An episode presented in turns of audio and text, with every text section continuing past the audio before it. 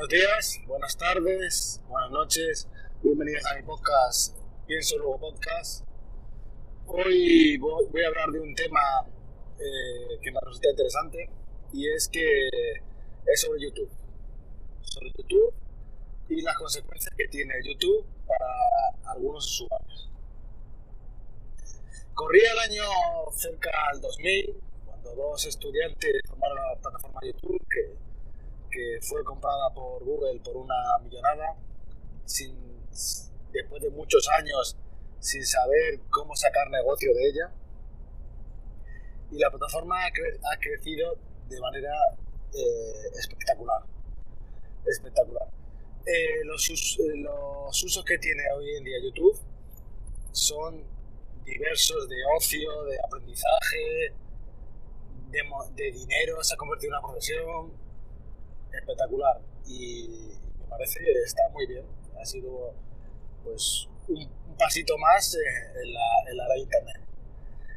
Eh, con sus luces y sombras, más que nada por el control que tiene Google sobre la plataforma, en el que, en el que censura a algunos usuarios. Hay cosas extrañas en el PageRank este de cómo cómo prioriza a unos usuarios sobre otros a la hora de mostrar sus vídeos.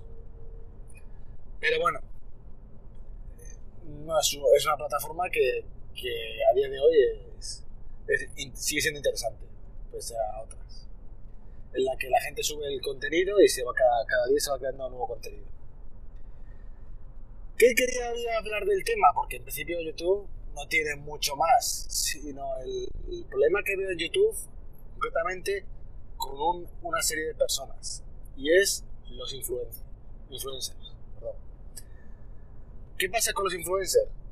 Pues los influencers han pasado de, ser el tipo o tipa simpáticos que te cuentan lo bien que le resulta algo o mal a convertirse en comerciales encubiertos.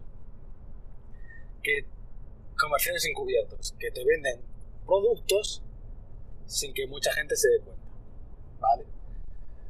En España está prohibido, por ejemplo, que te anuncien cosas sin avisarte. Cosa que en YouTube no pasa. ¿Vale? Muchos de los youtubers típicos de. Sobre todo voy a centrarme en la. en la. Eh, en los, en los blogs de tecnología tipo Git de gafas o por ejemplo tope de gama o cosas por el estilo, huele ya demasiado que cualquier producto que, que tocan es maravilloso, sienta bien en la mano, tiene un sonido espectacular para el precio que vale. Cuando luego tú miras en Amazon las reviews de compradores reales de esos productos, que son una auténtica porquería.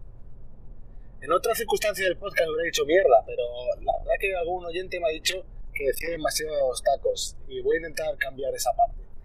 Pero, pero sí, básicamente porquería, no venden porquería.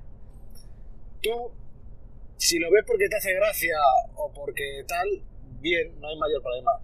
Lo malo es que mucha gente utiliza estos blogs para informarse y no dejan de ser comerciales de productos que les pagan un dinero estoy seguro que pasa eso, por anunciar sus productos y que parezcan buenos, malos, o que les inviten a, eventos o, demás. Entonces, ¿qué pasa? Si tú utilizas eso, mucha gente utiliza eso para informarse, pues mal asunto, porque van a comprar productos malos a precio de a precio que deben comprar, a precio de oro iba a decir, y no deja de ser una falacia. Así que creo que cuando tenía que haber una normativa que si tú te pagan por anunciar algún producto, no pasa nada. Yo no veo mal que lo anuncies ganes dinero, si, pero tienes que avisarlo. Tienes que avisar que tal empresa te ha dado el producto a gratis, que lo vas a regalar y que te ha invitado a su evento o ha hecho lo que sea y que tú, ya solo por eso, tu opinión va a ser sesgada.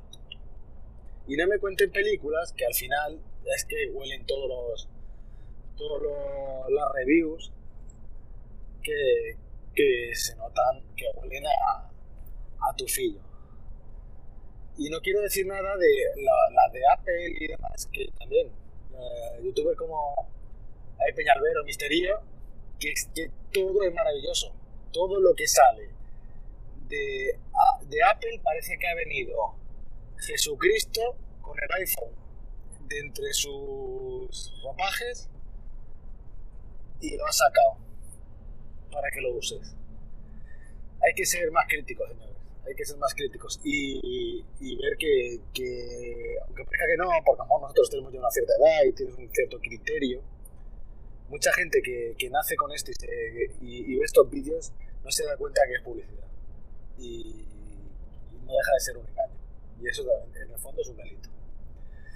Y nada más, hoy estoy grabando con eh, de vuelta al trabajo con un nuevo micrófono que me recomendó un amigo y a ver qué tal. Voy a intentar a ver si consigo ir mejorando poco a poco la calidad de los podcasts, la fluidez, la, la cantidad de la, el vocablo el, y la calidad del sonido. A ver si lo conseguimos. Y intentaré poner al final de, del podcast una canción que, que, vincule en cierta manera, se vincule en cierta manera con, con el podcast de hoy y que sea algo divertido. Un saludo y nos vemos en el próximo.